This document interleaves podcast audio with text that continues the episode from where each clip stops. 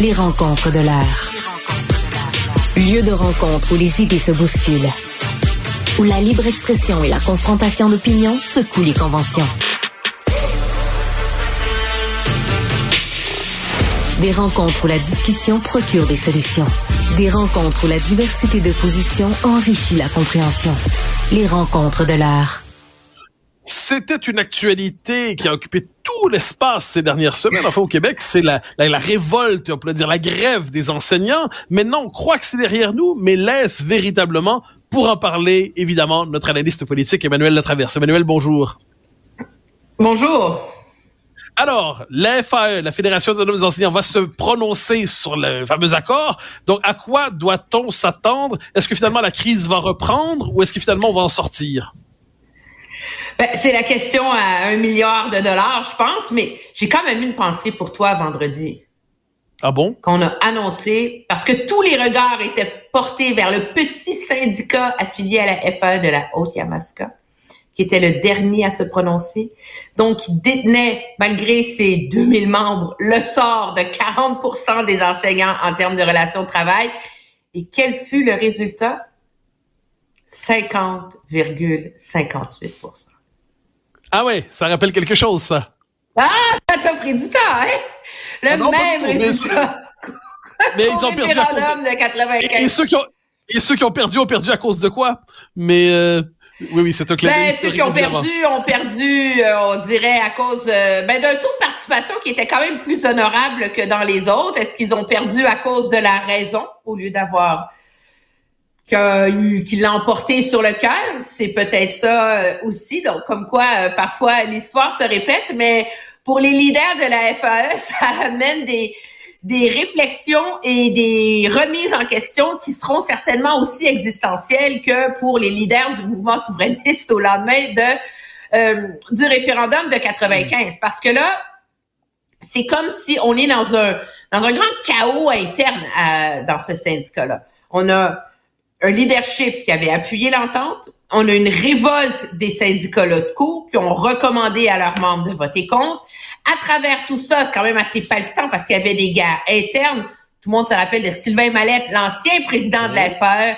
Mais lui, sais-tu, c'est drôle, hein? Mais il était délégué syndical dans les Basses-Laurentides. Puis, fait surprenant, il a beaucoup pris la parole dans les médias pendant que ces votes avaient lieu pour dire que l'entente était pas bonne.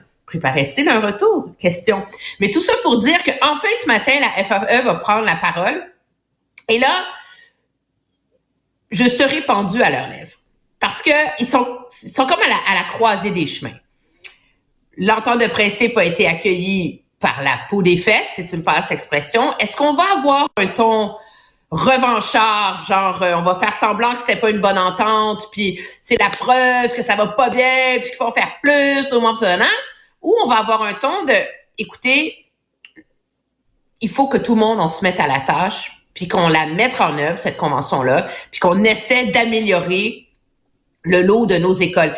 La nuance est très, très faible entre les deux, mais elle est essentielle d'une certaine façon pour l'avenir du réseau de l'éducation, parce qu'il faut que ça redevienne une profession attrayante, puis il faut que, au lieu d'être accroché à la clause A, B, 2,C de la convention collective, c'est comme n'importe quoi dans les milieux de travail. Il faut que les gens mettent l'épaule à la roue. Puis jusqu'ici, ben, il y a des gros doutes parce qu'on voit le faible taux d'engouement pour le taux, euh, le plan de rattrapage de Monsieur euh, de Monsieur Drainville. Mais justement, je te relance là-dessus, ça me semble assez important. La FAE, donc, euh, on a souvent parlé dans cette crise du retour des syndicats. Mais est-ce qu'on voit pas ici l'emprise démesurée? Peut-être pas les syndicats en eux-mêmes, à tout le moins de certaines franges dans leur rang, qui ont une capacité, s'ils le voulaient vraiment, mais de replonger le Québec dans la, dans la crise, dans la grève, alors que je pense que le commun des mortels qui regarde cette entente-là se dit, les profs ont gagné, les enseignants ont gagné. Euh, oui, je suis amplement d'accord avec toi. C'est la différence entre un syndicalisme euh, sain, et un syndicalisme euh, euh, absolument outrageusement euh, militant qui, au lieu de travailler pour le bien des élèves, le bien des enseignants, le bien collectif, travaille pour le syndicalisme. Et c'est un peu ce qu'on a vu, hein, finalement, c'est que des des les, les leaderships locaux de des syndicats sont principalement euh, dominés par les plus les plus militants.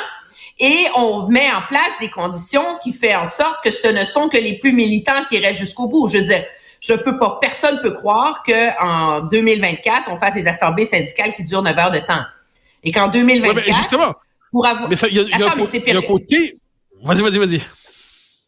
Et qu'en 2024 pour avoir le droit de vote faut que tu te sois tapé l'assemblée syndicale non mais imagine on a des élections où on élit un gouvernement, un premier ministre qui a des pouvoirs extraordinaires. C'est comme si on disait, Mesdames, Messieurs les Québécois, pour avoir le droit de vote aux élections de mardi, vous devrez euh, prouver que vous êtes logué de 10 euh, heures le matin à 11 euh, heures le soir afin de passer en revue tous les programmes des partis politiques et passer un test pour être certain que vous les avez bien compris. Alors, vous aurez un code qui vous permettra de vous présenter avec le bureau de vote. Je veux dire, mais, ce que, tu, mais ce, que tu, ce que tu décris est essentiel parce que moi j'ai l'impression, tu sais, les syndicats officiellement sont dans la culture de l'égalité. C'est l'égalité. L'égalité, c'est la plus belle chose qui soit apparue apparemment comme idée dans l'espèce humaine. Or, dans les faits, les syndicats fonctionnent, comme tu le présentes, sur le mode de l'aristocratie syndicale. Il y a une aristocratie militante qui s'empare du mouvement, qui s'empare de l'organisation et que le commun des mortels est invité à aller se faire cuire un œuf. Il n'est il n'est pas le bienvenu. Donc seulement l'aristocratie militante prend le destin du syndicat et de ceux qui en dépendent en jeu. Ça ressemble un peu à ça, non? Ben, c'est certainement euh, ce qu'on a vu, moi, je pense, du côté de, la FAE, le fait qu'on ait des votes de grève comme on a vu à l'Alliance des profs de Montréal au mois de mai, alors qu'on n'est même pas encore entré dans un blitz de négociation. Tu décides que tu vas déclarer la guerre nucléaire avant même que tu sois rentré dans, dans le nœud de la négociation avec un taux de participation de, de 6% Je veux dire, c'est totalement risible. Et moi, j'ose espérer que ce conflit-là va amener une remise en question de la gouvernance syndicale. Entendons-nous, l'idée, c'est pas de remettre en question le bien fondé qu'il y ait des syndicats dans le secteur public, là. Mm-hmm. mais c'est de remettre en question le fait qu'on donne les clés du réseau de l'éducation à une frange outrageusement et outrancièrement militante pour le reste de l'ensemble des participants. Et ce qu'on entend, et j'ai hâte de voir parce qu'il va y avoir des instances, mais il y a énormément de, de professeurs qui enseignent au sein des écoles de la FAE, où ce conflit de travail, d'avoir été propulsé dans une grève sans fond de grève, une grève générale et limitée, d'avoir vu la façon dont les votes se sont déroulés, a occasionné une prise de conscience. Parce qu'il y a beaucoup d'employés syndiqués ils disent ah oui le syndicat convention collective oui c'est bon. Tu sais les gens se seraient pas la nuit en pensant à ça là. Mais là il y a comme eu un, un, réveil sur le les mots qui viennent avec euh, une organisation euh, syndicale beaucoup trop opaque avec un manque de transparence. Moi, je pense que j'ose espérer, pour le bien du syndicalisme au Québec, que cette réforme viendra de l'interne, qu'il y aura un éveil. Et la réalité, c'est que moi, si j'étais présidente de la CSN, de la FTQ, de la CSQ, de n'importe quel autre syndicat, je serais pas très content de ce qui s'est passé à la FAE. Parce qu'objectivement, la FAE a pas redoré les lettres de noblesse du mouvement euh, du mouvement syndical. Ici, cette, cette prise de conscience ne vient pas de l'interne, bon, le gouvernement en ce moment est à 21% dans les intentions de vote. Je pense pas qu'il va se lancer là-dedans. Mais il y a un jour un gouvernement qui va dire, écoutez, c'est le temps de faire le ménage dans la gouvernance syndicale. Et l'heure est venue de parler d'un autre sujet, mais qui n'est pas si loin que ça. Bernard Dréville, je te lance. Ben oui, parce que il est tellement dans une position désavantagée en ce moment parce que le pari du gouvernement, c'est comme il est tellement impopulaire, c'est de, tu sais, genre, on ne dit rien, on ne fait rien, on se cache en dessous de roche le temps que les votes soient terminés. Alors là, aujourd'hui, il va y avoir cette sortie de la, de la FAE qui, compte tenu le mélodrame national dans lequel on a été plongé, je veux dire, tout le monde maintenant comprend les nuances des instances syndicales. On a commis un cours 101 sur le syndicalisme. Mais là, il pourra pas vraiment répondre à part par des banalités parce que le reste des votes n'ont pas eu lieu. Mais le problème que ça pose pour M. Drainville, et il est sérieux, je pense, c'est que la CAQ, c'est clair, a fait de l'éducation une priorité dans le sens qu'on va remettre de l'argent, on va, on va réinvestir, on va renchausser nos écoles. Et ils l'ont fait à ce chapitre. Quand M. Drainville est arrivé, il y avait énormément de pression sur tout ce qui va mal à l'école publique. Et lui est arrivé comment tu, tu rabiboches le réseau public? Sans ébranler les colonnes du temple. Hein? C'est un peu l'espèce de quadrature du cercle parce qu'on veut pas remettre en question les trois vitesses, on veut pas toucher à ça. Ah! Alors, ce que tu appelles les trois vitesses, c'est les, les, classes, les classes d'excellence, hein? c'est bien ça. L'existence de classes d'excellence, c'est ce que tu appelles les trois vitesses. subventionné, un réseau public à pas juste excellence, parce que là-dedans... Qui répond aux attentes des étudiants doués qui ont le droit aussi d'être suivis à leur rythme. C'est bien ça ou les étudiants ultrasportifs, ou qui sont devenus aussi d'autres choses pour s'assurer que son enfant n'est pas dans une classe régulière et il est là le problème, et le reste avec les classes régulières où il faut le dire, le deux tiers de tous les ados les moins doués, qui ont le plus de difficultés et avec les plus faibles revenus sont là. Donc, tu as une, une catégorie du réseau de l'éducation qui est consacrée aux pauvres et aux moins bons, où il n'y a aucune chance euh, de où finalement tu consacres le fait de creuser les inégalités. Alors, Monsieur Legault, cependant, euh, Monsieur Legault, Monsieur Drainville, voulait pas se lancer là-dedans. Alors, il est arrivé avec ses sept priorités. Mais là, qu'est-ce qu'on entend depuis le dans tout ce branle-bas de combat, c'est que le combat n'est pas fini, que la question de la composition de la classe n'est pas vraiment résolue, le fait qu'il y ait trop d'élèves en difficulté dans les classes publiques, et que ça épuise les profs et qu'il va falloir avoir une réflexion en profondeur sur notre réseau de l'éducation. C'est exactement ce que la CAQ voulait éviter. Et là, M. Dreyville est dans une position... Est-ce que c'était pas inévitable?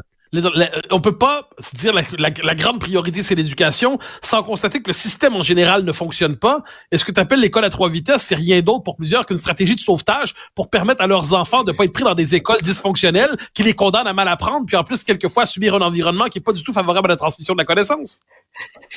Les trois vitesses, c'est une stratégie de sauvetage. Je l'avais jamais entendu. C'est une façon de voir ça. C'est une logique de de sauvetage. Oui, oui, c'est une logique de canot de, sauvetage, je te l'accorde entièrement. Euh, mais le gouvernement voulait pas ouvrir cette canne de verre-là, euh, avec beaucoup de naïveté, je pense. Euh, c'était, c'était mal connaître l'ampleur des problèmes qu'il y a dans le réseau d'éducation et l'ampleur des efforts que déploient les parents pour essayer d'aller caser leurs enfants dans une case qui est pas normale. Donc, est-ce que tu appelles une case qui n'est pas normale? Est-ce qu'on peut juste reformuler une case qui soit favorable au développement de leurs enfants sans qu'ils aient à payer le prix du dysfonctionnement du système public? Est-ce que c'est est -ce c'est une autre manière de le formuler qui, qui n'est pas inexacte? Attends, là, j'ai un problème de lumière, hein, comme vous voyez, fait que je vais quand même me bouger pour pas que je sois euh, comme un monstre. Euh, ben, ça dépend comment. Je vais donner un exemple. Moi, j'habite euh, à Ottawa, je connais mieux le réseau en Ottawa. Les écoles publiques, euh, ont été vraiment vidées. Elles sont très faibles et donc il y a plein de programmes particuliers. Il y a les bacs internationaux, il y a les sports-études. Ça, c'est le classique de quand toi puis moi, on allait à l'école. Mais maintenant, mm tu as, plein air, tu as natation, tu as cuisine, tu as école de cirque, etc. Alors, la mère dont le fils n'est pas admis dans une des trois écoles privées de l'Outaouais, non, le fils n'est pas admis euh, en, au, euh, au, au bac international, puis qui est pas un athlète, tu sais, lui, il est pas dans la ligue de compétition de soccer, de hockey, de ballet, de je sais pas quoi. Qu'est-ce qu'elle fait? Elle se, elle lui trouve une passion. OK? Alors, on aime aller faire de la randonnée avec papa, maman, on va t'essayer dans le programme plein air. Tu nages pas trop mal, on va t'essayer dans le programme natation. N'importe quoi pour essayer d'échapper au public régulier. Mais c'est complètement fou. Je veux dire, à un moment donné, mais ce qui est fou, c'est que le public donne envie qu'on. Mais ça, tu peux retourner la formule. Ce qui est fou, c'est pas le comportement des parents. Ce qui est fou, c'est que le public. Mais non, les parents, ils veulent sauver leurs enfants. Mais oui, le, public oblige les parents à trouver une porte de sortie. Et puis, je, moi, j'aime l'école publique. Je crois à l'école publique. Mes parents enseignaient à l'école publique. Ma sœur enseigne au public. J'ai enseigné dans le, ben, au niveau universitaire. Euh, c'était public, c'est pas privé. Donc, je crois à l'école publique. Mais je constate qu'aujourd'hui, on peut pas demander aux parents, genre, sacrifier vos enfants dans la grosse machine qui broie tout, parce que sinon, ce sera pas égalitaire. Il me semble qu'il y a quelque chose là-dedans qui, est un non-sens. Mais non, mais je suis absolument d'accord. C'est pas les parents qu'il faut blâmer, mais il faut, il faut remettre en question cet état de fait. Je veux dire, le, le, réseau public a commencé par faire des programmes. Bon, sport-études, c'est un peu séparé, mais sport-études et bac international pour concurrencer les écoles privées. Ça, ça allait, OK, jusque-là. Mais là, après ça, c'est comme s'il est rentré dans une boucle infernale qui, qui aspire vers le bas l'école publique, qui est supposée être une école publique normale. Le jeune, il se lève, il va à l'école, il fait son secondaire 1, il rentre à la maison, Euh, puis il n'est pas obligé d'apprendre à cuisiner euh, des cupcakes euh, Red Velvet pour, pour s'inscrire à des concours ah. de pâtisserie. Alors, je t'arrête, je... t'arrête maintenant pour une raison parce que nous, le temps nous manque, mais surtout parce que nous sommes d'accord à ce moment précis. C'est-à-dire, nous sommes d'accord pour constater qu'il y a une dérive de ce système des écoles spécialisées. Et je te propose qu'on poursuive la conversation demain ou après-demain sur ce sujet quand nous aurons le temps d'aller plus loin. Très bien, au revoir. Au très grand plaisir. Bye bye. Alors, chers amis, c'était encore une fois un plaisir de vous parler. Nous nous retrouvons demain, encore une fois, pour décrypter